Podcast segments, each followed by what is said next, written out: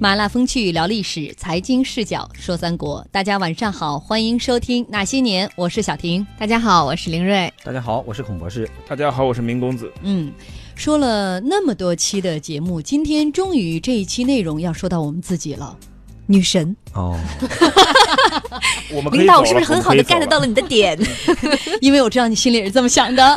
我们来看女神。嗯，你们在女神的眼睛里，感觉跟女神经似的。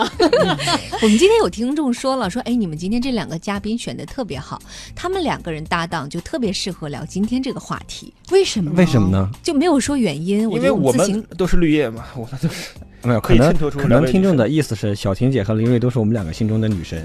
我们经常在节目里表达出仰慕，所以适合来聊哎，。这个圆的实在是太口是心非了。我相信他是真心话。我相信这是大冒险。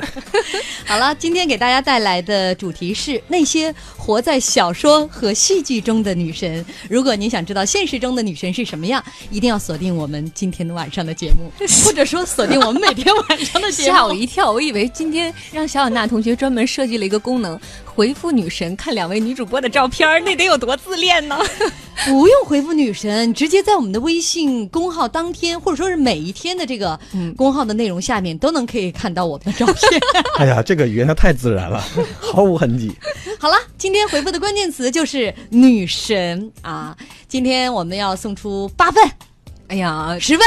嗯，那那我我再我我再迟疑一下，是不是还能往上涨一涨女啊？神就是这么任性啊！不能再往上涨了，要破产了是吧？地主家余粮也不多。就这个吧，反正也是周末了，大家欢乐一下啊。呃，三国特别节目。关于女女人的啊，女性的这一部分，到今天是一个小说观。下周呢，依然是我们三国的特别节目，具体是什么样的内容呢？敬请期待。但是今天呢，作为收官，我觉得女神也确实特别符合我们节目从内而外散发出来的气质。嗯，所以必须亲情大放送，给出十份彩票，充满有限想象空间的即开型中国体育彩票，面值是五十元。我们今天是送出十份啊，呃，当然九点半到九点四十还是我们那些年专属的摇红包的时间，在这个时间段，您通过我们微信公众号下方摇一摇的这个板块，就可以参与我们摇红包的活动。当然，不管是给我们留言，还是参与我们的福利互动，都需要您先加入到我们的微信公众号当中来。搜索的方式非常简单，打开微信公众号里寻找“那些年”三个字，就可以找到我们了。我们的头像是一个金话筒。反正我觉得吧，林瑞，你一旦来报我们的这个福利的时候哈，笑眼之下藏着另外两个字就是呵呵。就是该打的广告总是要打的，至于疗效吗？不敢保证。没有了，我们这个因为每天参加的同学同这个同学，每天参加的朋友确实基数很大哈，呃，概率呢不是那么的高，但确实我们每天。承诺给大家发放的这些随机的奖品，一定会给到大家。也有很多朋友经常在我们的公号上面来给我们回馈，确实中到了面额不等的这些这个彩票的兑奖哈。也欢迎更多的朋友，如果您刮开了奖的话，也给我们多多报喜。不要那么在乎概率，坚持到底才有希望。就像就像追女神一样。有朋友说了哈，就中你们的奖吧，比当皇上还难。我今天说要比追上女神还要难。那所以大家就算了吧，安心听节目吧。这个由您欢喜啊，您只要高兴就回复一个关键词儿“女神”，没准儿呢，幸运就砸到你头上了。对，或者仅仅想呼唤一下我们俩也没关系。我我从来都认为他们写女神的时候都在呼唤我们。女神就是两位主持的代我名词快接不住了咱俩，已经自恋了五分多钟了，我快接不住了。好吧？那我们转到历史当中真实的或者虚构的那些女神，你们俩话肯定就多了。哎好，我来说，三国女人，其实大家很多一说到三国的女性，脑海当中最先蹦出的形象，大概就是貂蝉、大乔、小乔这样的绝色美人。绝代佳人，因为他们的人设够有料，他们的故事够奇妙，再加上小说、戏剧、影视、游戏一遍遍的描绘和强化，让很多人误以为历史本就如此。但是啊，我们必须要说明一下，作为一档严肃的历史八卦节目，我们那些年必须要负责任的告诉你们，你心目当中的某些女神在历史上可能查无此人。我再把这句话再重复一遍，突出一下另外一个重音。作为一档严肃的历史八卦节目，那些年必须负责任的告诉你们，你心中的某些女神，或许人物和事迹无法对号入座。哎，我们先来说第一位，Number One，貂蝉。嗯，其实貂蝉我们以前说过哈，嗯对，赛貂蝉。易 就是那个易老师，易老师，在中国的文学艺术作品当中，貂蝉是被塑造成了一个光彩照人的女性形象。她国色天香、深明大义，和王允呢联手策划了《美人计》，先后除掉了董卓。呃，吕布其实还还还在历史上存在了很长时间啊。嗯那为了挽救汉室，是做出了巨大的贡献。清代的毛宗岗甚至点评说：“十八路诸侯不能杀董卓，而一貂蝉足以杀之；刘关张三人不能胜吕布，而貂蝉一女子能胜之。我为貂蝉之功，可书竹帛。”正是凭借这些光辉事迹，貂蝉荣登中国古代四大美女榜。嗯，但是不得不遗憾的告诉你，这个女人几乎是虚构出来的，因为她身上实在有太多的谜团了。呃，第一个虚构，这个名字就是个虚构。这个貂蝉什么意思呢？貂蝉其实是古代的时候的一种帽子，叫嗯貂蝉冠，嗯它是那个蝉冠，上面附有貂尾，所以你叫这人貂蝉吧，相当于我们今天教育人说叫帽子。嗯，哎，帽子哎小，，哎哎鸭舌帽，你好。哎，帽子小姐你好，就感觉像是这人要去参加中国有嘻哈。但是叫你这个艺名红领巾就没有关系。哎你觉你看，既然大家在古代哈，嗯，这这不是今天它可是一个历史点，貂蝉是帽子，在今天是一个历史点，嗯在古代不是，人人都知道为什么会给它起这么一个奇怪的名字。呃，奇怪的名字，其实我更加觉得啊，一方面是这个帽子，啊，另外一方面啊可能是罗贯中有意为之。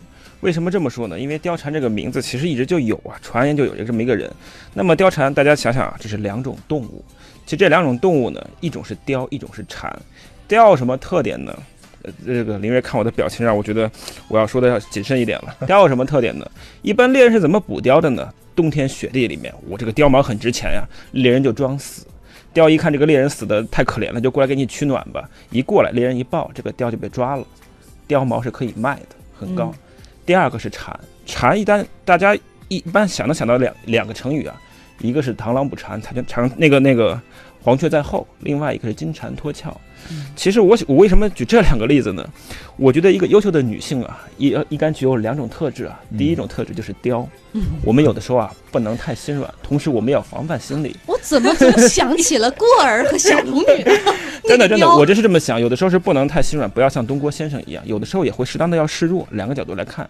第二个是，无论是螳螂捕蝉，黄雀在后，还是金蝉脱壳，女性有的时候啊，要给自己留有后路，要防范一点，要保护自己。嗯，我只是觉得你这一番咬文嚼字实在是别出心裁，所以你说听得我们惊心肉跳。这两点其实是符合貂蝉历史上的情况的。他是向董卓、吕布双方示弱的，而且他最后是取得了一个，就是至少在连环计当中，他是全身而退了。他比王允、比董卓、比吕布的下场都要好。你想象力太丰富了，你可以去写小说。哎，我们今天脑补嘛，就一定要脑洞大开嘛 而。且你想想，国色天香，美人仅此一个，嗯显示它的稀有。貂蝉嘛，对你看咱们说的狗尾续貂什么意思？其实就是在西晋的时候，八王之乱，司马伦当时他掌权之后篡位以后啊。胡乱封官，只有当爵封了这个爵位以后，才能戴雕做的那个帽子，嗯就是雕尾巴在后面，因为他连一些奴仆啊、杂役啊这些人全都封爵，嗯。都当官儿，所以貂尾就不够了，于是用狗尾巴，嗯。就是来冒充。所以狗尾续貂怎么来的？没错，嗯。其实貂蝉除了这个呃貂蝉这个名字，在民间传说里还有另外一个名字叫任鸿昌，应该是叫。呃，就是这就是因为貂蝉这个故事在《三国演义》之外，还有很多的民间传唤的版本，包括对貂蝉这个人本身的他的这个身份的属性都有很多种传说。因为我们知道貂蝉的原型，我们前面也讲过啊，大家公认的是《三国志》里面董卓的一个侍妾，因为《三国志》里面写了一句叫这个与卓事必私通，说吕布嘛，跟董卓的四必私通，恐事发觉，心不自安，所以大家就把这个势必发挥为是貂蝉。其实还有另外的说法，另外说法就脑洞更大了，更有意思了，比明公子刚才脑洞大多了。貂蝉还有另外一个身份，说是吕布有一个手下叫秦宜禄秦宜禄，对，说这个貂蝉是秦宜禄的老婆。为什么呢？是因为这个《三国志》里面有一个注记载说，关羽在打仗前跟曹操说过，说我们把吕布打赢了，别的归你，秦宜禄这老婆归我。然后后来打赢了曹操，一看，哎，这长得是挺好看，也是我的菜啊，就自己纳了。关羽很郁闷，这是这是一个说法。啊，嗯其实可以补充一下，这个秦一路有个孩子秦朗，也是这位夫人的孩子。这个曹操特别喜欢秦朗，他对程夏收为义子嘛，收为义子。是你看天下哪有我这样的继父对继子这么好的？而且秦朗确实是一个伪富二官二代嘛，他过得也是一直都很好，甚至小名叫做阿苏嘛，还打了很多大鲜卑啊，就是通过自己的这些裙带关系啊，打了很多的胜仗。后后人也有也有人就把这位也称为一段佳话，就是继父跟继子的良好关系。所以这都是属于古人喜欢在这方面做做文章，我觉得。嗯，刚才明公子说，呃，从名字上啊，从貂蝉的名字上来说，嗯，觉得貂蝉算是最幸运的一个，她全身而退了，金蝉脱壳。嗯但是其实关于貂蝉的归宿，我觉得我我我说的是连环计这一段啊，这个，嗯，从是个谜整体人物的归宿来讲是个人物的谜。迷雾重重，给我们感觉。对，这样一个美丽、智慧、大义凛然，并且被誉为中国古代四大美女之一的貂蝉，她最后的归宿不仅正史当中没有提及，连小说演义当中都没有明确记载。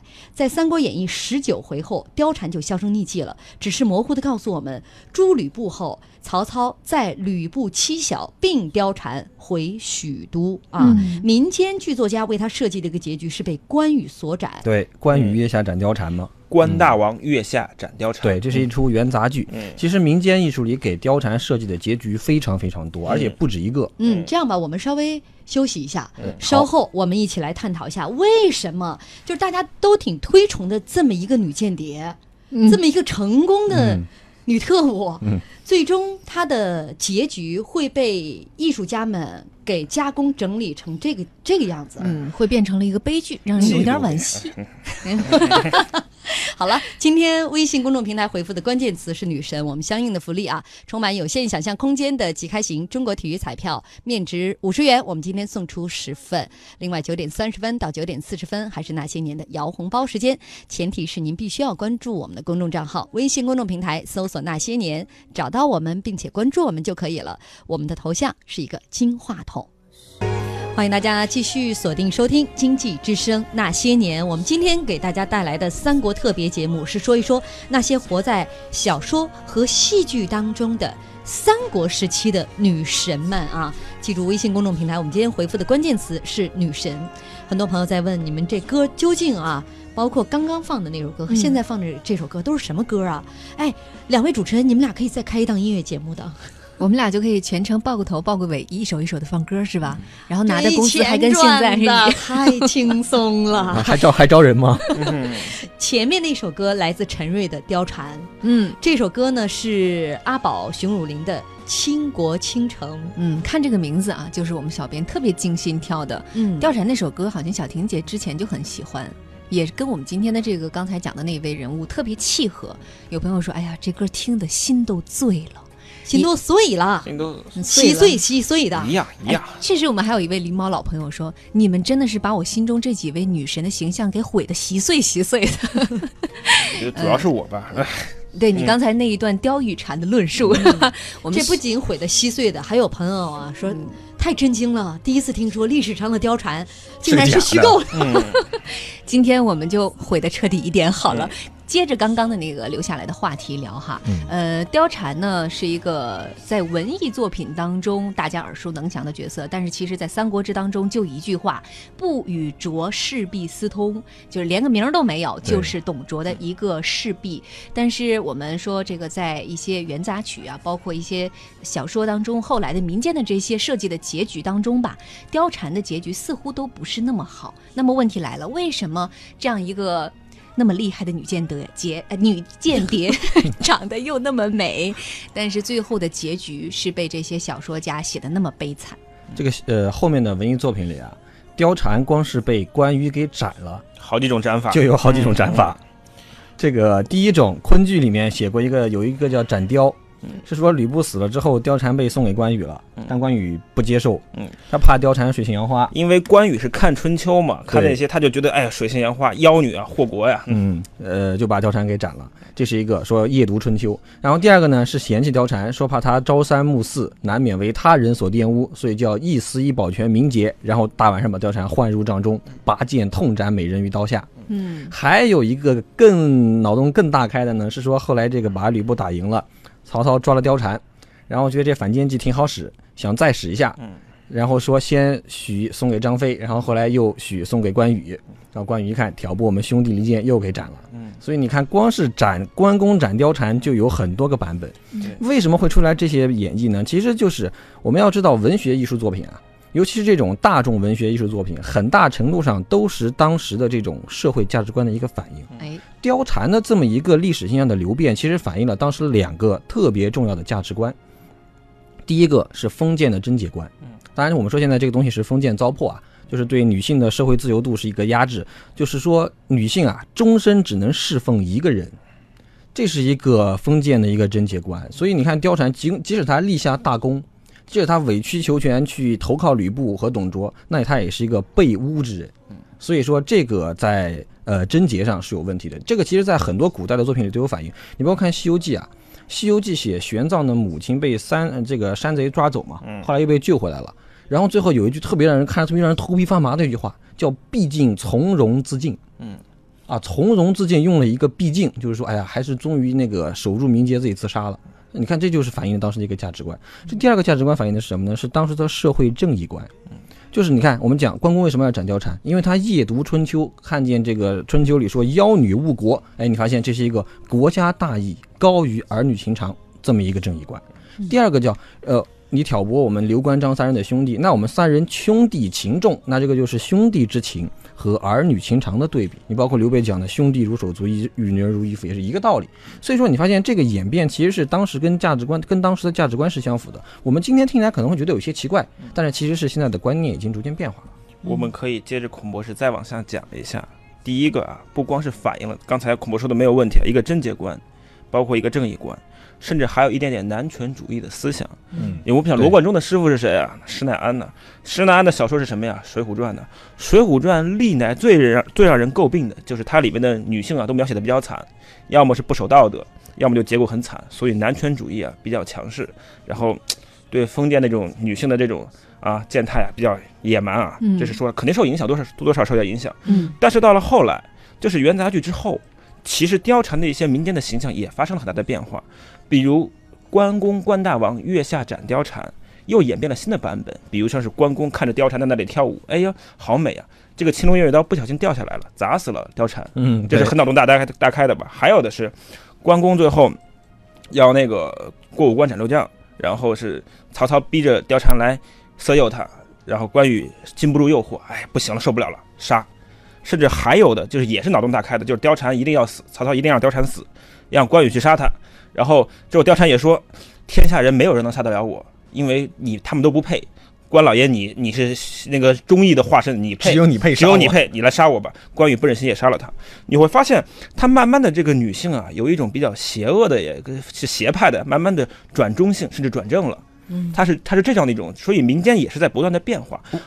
我还我还看过一个版本，就是写这个貂蝉啊嗯，可估计是很同情貂蝉的这个遭遇的人写的。嗯，那怎么写的？那个是怎么设计的呢？写的是这个貂蝉当时是吕布的妻子，就很早之前是从丁原那儿就赐给吕布嗯当吕布的结发妻子的。